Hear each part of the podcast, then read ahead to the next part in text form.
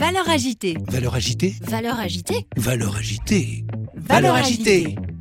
Bonjour et bienvenue sur Valeur agitée, votre premier podcast pratico-pratique pour mieux vivre au travail. Chaque semaine avec mes invités, nous croisons nos regards sur les valeurs de ce nouveau monde et partageons nos secrets pour gagner en efficacité et sérénité professionnelle. DG, DRH, manager, vous avez des enjeux de transformation ou tout simplement souhaitez être plus performant et plus épanoui dans votre vie professionnelle Alors ce podcast est fait pour vous. Je suis Magali Auger, DRH et DG depuis 20 ans et coach professionnel certifié. Curieux d'en savoir plus? Demandez-moi en contact sur LinkedIn et rendez-vous sur vos plateformes préférées. Encore une fois, je pense que le fait que l'humain soit souvent la boussole, euh, je trouve que c'est c'est bien. Après, il y a beaucoup d'affect aussi parfois, notamment dans le secteur associatif, donc il faut faire attention à ça.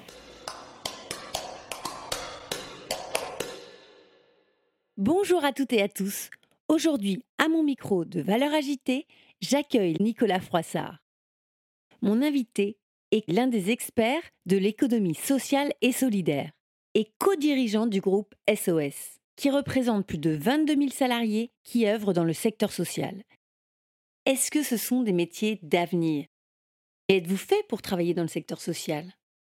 Je vous dis à tout de suite pour répondre à ces questions. Je vous souhaite une très belle écoute. Je te propose euh, de passer à un autre temps. Euh, c'est euh, notamment de, comprendre comment on, manage des équipes de l'économie sociale et solidaire, comment on pilote des projets de l'économie sociale et solidaire et comment on arrive dans ce secteur. Donc, ma, toute première question sur ce registre-là, c'est comment toi, tu es arrivé au groupe SOS Par hasard. À l'époque, c'était peut-être plus difficile de rencontrer, bon, ça fait 23 ans quand même, hein, ça ne nous rajeunit pas tout ça. Euh, c'était plus difficile de rencontrer ce secteur-là parce qu'il était moins connu, enfin, on parlait pas, parlait moins de l'économie sociale et solidaire. Aujourd'hui, on parle de l'ESS, on parle de l'entrepreneuriat social, de l'entrepreneuriat impact. Tu as même des, des grandes écoles ou des universités qui, euh, qui lancent des, formations, des diplômes là-dessus. Nous, on en a créé un, d'ailleurs, un diplôme avec euh, Dauphine pour des dirigeants qui voudraient se spécialiser dans ce secteur-là. Euh, il y avait beaucoup moins ça, donc moi c'est le hasard, c'est des rencontres. Moi je suis juriste de formation, j'avais fait après un DEA, ce qu'on appelait un DEA de sociologie des organisations après mes 50 droits.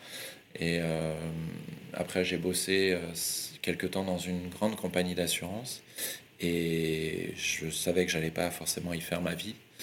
Et je commençais à m'interroger très sérieusement sur, euh, sur la suite de ma carrière. J'avais besoin de sens.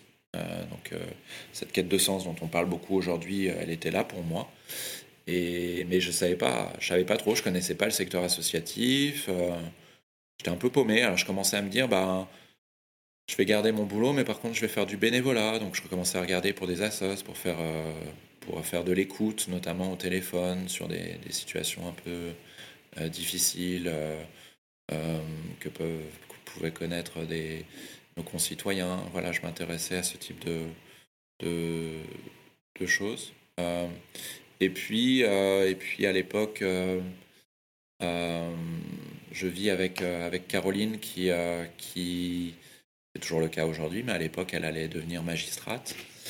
Et au début de son stage à l'École nationale de la magistrature, et elle devait faire un stage en dehors de l'institution judiciaire.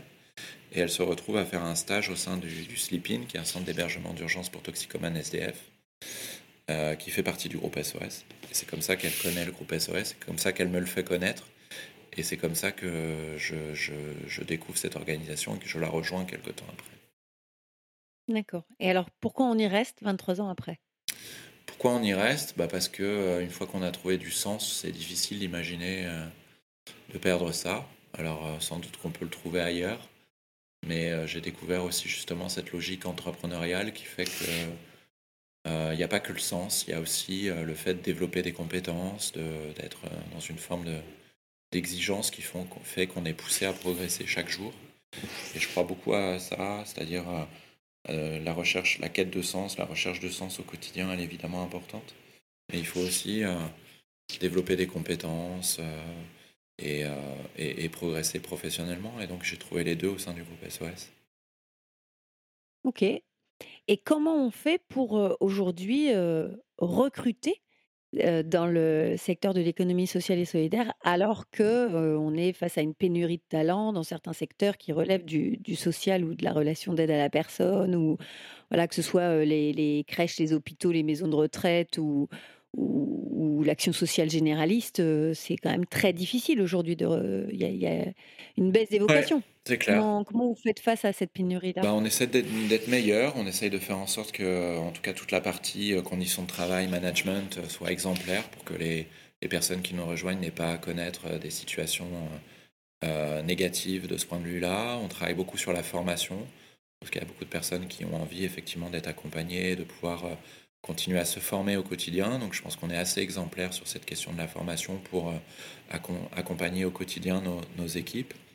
On, est beaucoup, on travaille beaucoup sur la question de, oui, de l'accompagnement, de l'écoute. Euh, on, avait mis en place avec le, Covid, par exemple, un dispositif euh, pendant qui permettait à nos, équipes d'appeler 24 heures sur 24 quelqu'un et de pouvoir avoir des, réponses ou simplement avoir une écoute euh, et trouver des solutions parce que on avait beaucoup de nos salariés qui étaient en première ligne hein, pendant, pendant la, crise sanitaire. Donc euh, des situations parfois très, très difficiles à vivre, une situation dure du jour au lendemain avec des décès, des décès, des personnes qui décèdent autour de soi quand on travaille dans des hôpitaux, dans des EHPAD. Donc voilà, on a beaucoup travaillé sur cette question de l'accompagnement et que les personnes puissent avoir un soutien, une écoute quand elles le voulaient. Et on a continué ça. C'est-à-dire qu'aujourd'hui, même encore, euh, maintenant qu'on est globalement sorti de cette crise sanitaire, de faire en sorte que les, personnes puissent euh, avoir un soutien euh, dans le cadre de leur travail ou de leur aussi situation sociale, parce qu'on a aussi des salariés effectivement qui peuvent parfois elles-mêmes se retrouver dans des situations sociales difficiles, donc elles puissent avoir une écoute et qu'on puisse trouver avec elle des, solutions pour que, pour que ça aille euh, rapidement, euh, rapidement mieux. Mais après, culturellement, on a toujours eu ça, nous. Hein. C'est-à-dire qu'on a les métiers du social, en tout cas quand on les fait bien, quand on les organise de façon efficace et, professionnelle, il y a toujours eu ces, moments d'écoute, de partage, euh, d'accompagnement. On a toujours mis ça en place, on est toujours, on est toujours allé au-delà de, de la réglementation et de la loi là-dessus faire en sorte que nos équipes, et particulièrement celles qui travaillent sur des, problématiques complexes au quotidien, puissent avoir ces, moments d'écoute, de partage, euh, pour essayer de trouver des solutions ensemble pour, pour, que, ça, pour que ça aille, euh, pour, trouver, ouais, pour trouver des solutions. Donc, euh, donc culturellement, pour nous, c'est pas difficile d'aller encore plus loin là-dessus parce que ça a toujours été, ça a toujours été là. D'accord, donc ça veut dire que c'est une priorité pour vous d'accompagner le, on va dire, le, bien vivre au travail, euh, c'est, euh, ça fait partie de vos priorités et donc euh, de vos choix budgétaires? Ouais, c'est fondamental. Après, les choix budgétaires, on n'est pas, pas les seuls à, décider, puisqu'on travaille beaucoup avec, on l'a dit tout à l'heure, avec des, fonds publics, avec des contrats publics. Donc, donc si nos partenaires publics ne mettent pas suffisamment d'argent, on peut se retrouver un peu limité. Après, on on a quand même une marge de manœuvre et on fait effectivement des arbitrages qui vont, qui vont dans ce sens. Mais à un moment, on est quand même, euh, on, touche un mur à un moment donné, donc euh, qui est celui du, des financements qui nous sont alloués. Donc on fait aussi de plus en plus un gros travail. Euh, j'y contribue pleinement parce que je trouve qu'il est juste. On fait un gros travail pour essayer de, de plaider pour justement cette meilleure reconnaissance et cette grande valorisation de, nos métiers. Donc on travaille beaucoup avec, euh, avec des fédérations, des syndicats, des représentants euh, de nos métiers pour que euh, bah, l'État évolue là-dessus. encore une fois, l'État, c'est nous toutes et tous. Donc, parce que moi, je suis un peu fatigué de, des discours qui consistent à dire oui, c'est la faute de l'État. Si l'ensemble de nos concitoyens considèrent que c'est important que tous les métiers essentiels, tous ces métiers des premières lignes soient davantage reconnus, ben, le, politique suivra. Donc euh, on a aussi un travail à faire à destination des médias et des politiques, mais plus largement à destination de, toutes les Françaises et de tous les Français, pour qu'ils comprennent un peu mieux ce que font nos salariés sur le terrain et qu'ils les portent aussi un peu, un peu plus. Parce que c'est quand même l'intérêt de tout le monde et que et quand on a un problème dans la vie, quand on, a, quand on devient quand on a un handicap, quand on a un proche qui est en situation de handicap, quand à un moment donné la question de l'EHPAD se pose pour nos parents, ben on comprend vite hein, l'utilité euh, des métiers euh, d'une organisation comme celle du groupe SOS. Mais quand on n'est pas confronté à ces problèmes-là, bon, je pense que c'est un peu humain, ben on y réfléchit un peu moins et on est un peu moins concerné. Donc euh, voilà, moi, un de mes enjeux, c'est comment faire en sorte pour que chaque, chaque citoyen ait envie de, de, soutenir un peu plus ces, métiers-là pour qu'au quotidien, ce soit plus facile pour nos, pour nos équipes. Complètement.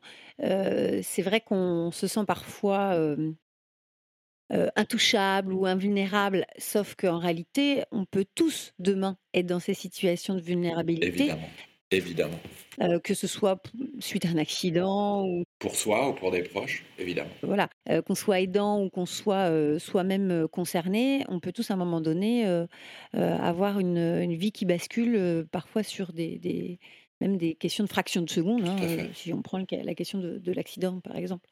et c'est vrai que si on comprend qu'on est tous potentiellement vulnérables, on sera peut-être plus ouvert ou en tout cas plus attentif à, la bonne santé de ce secteur social au sens large.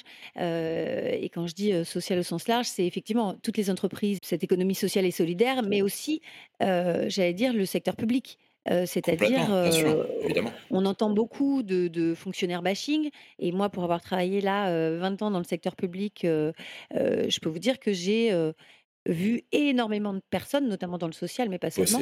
Ils sont extrêmement investis, qui sont bien au-delà des, horaires de travail d'ailleurs, et qui n'hésitent pas quand il faut aller chercher un enfant dans une famille le week-end ou le soir, ils le font. Enfin, je veux dire, c'est, on n'est pas dans cette problématique de pointage, par exemple.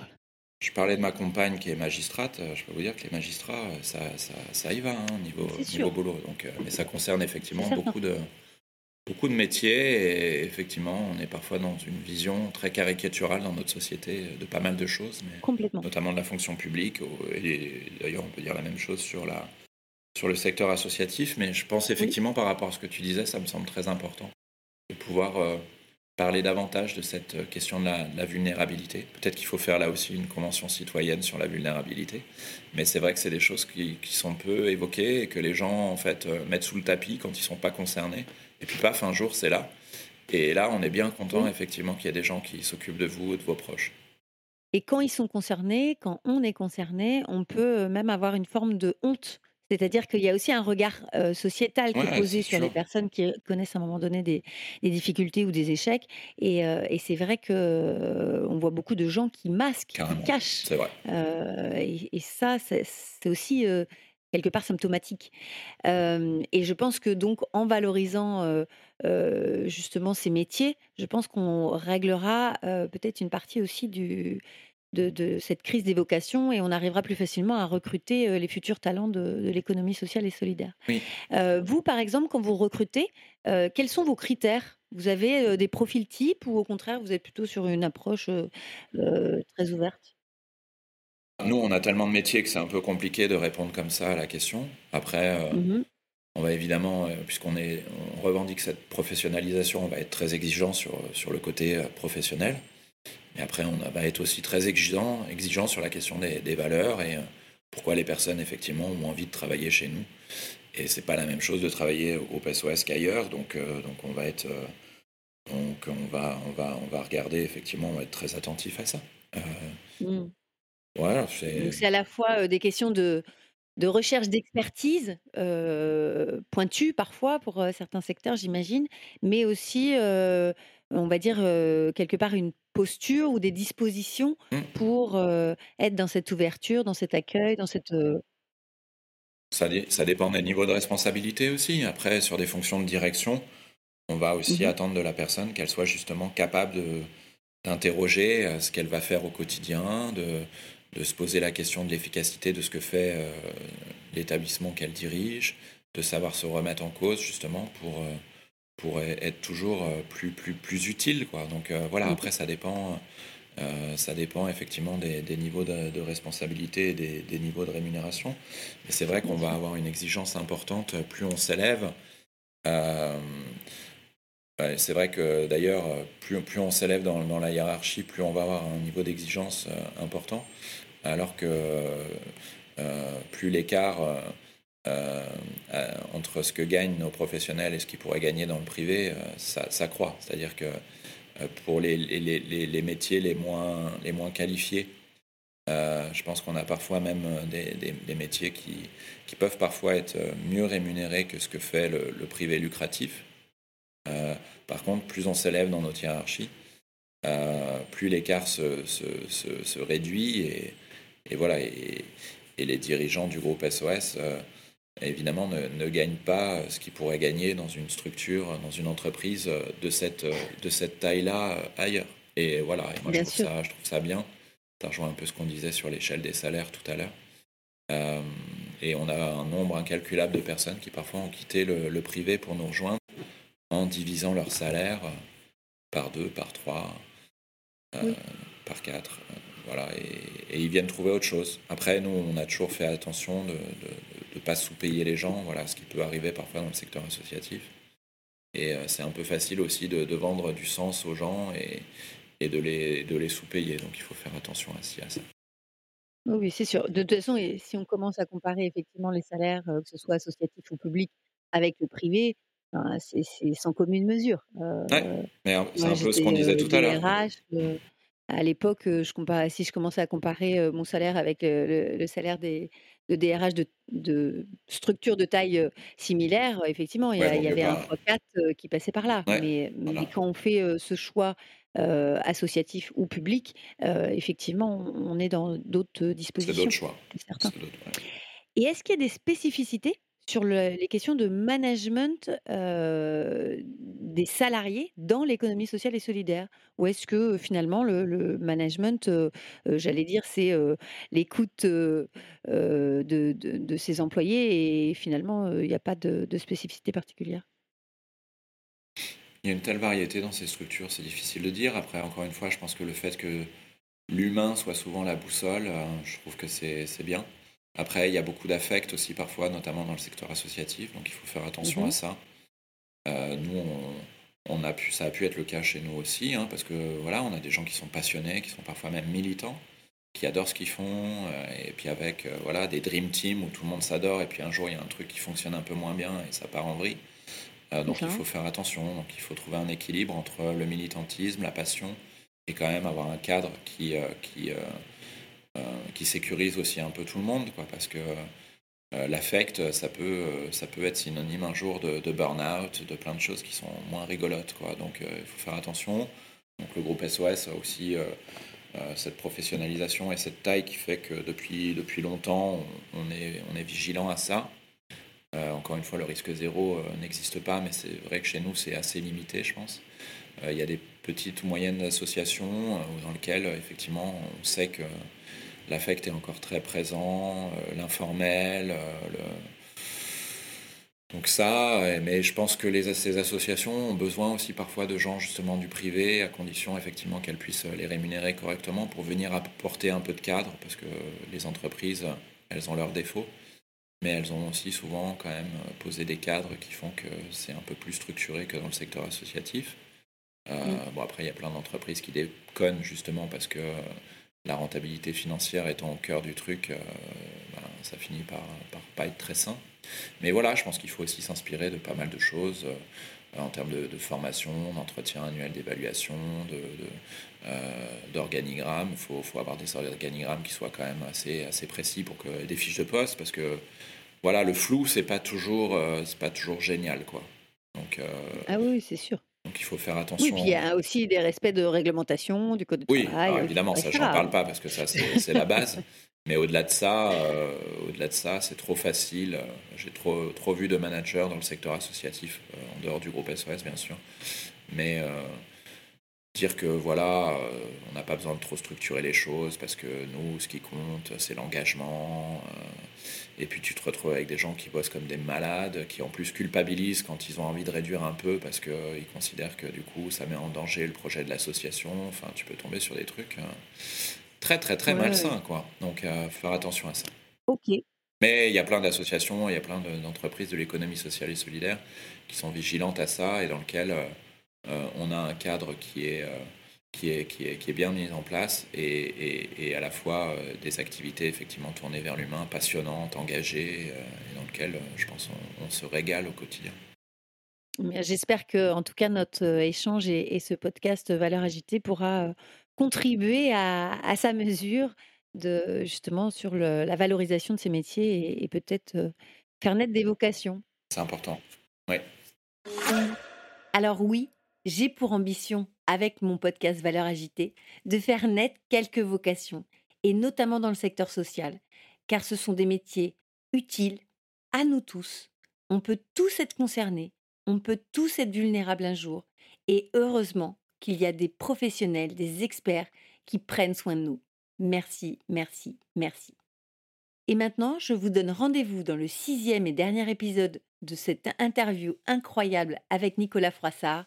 Et à travers ce jeu du tip-top, il va encore nous surprendre. Je vous souhaite une très belle écoute. Vous avez aimé cet épisode? Abonnez-vous à la newsletter Valeurs Agitée pour ne rater aucune des prochaines diffusions et laissez-moi 5 étoiles sur votre plateforme d'écoute préférée.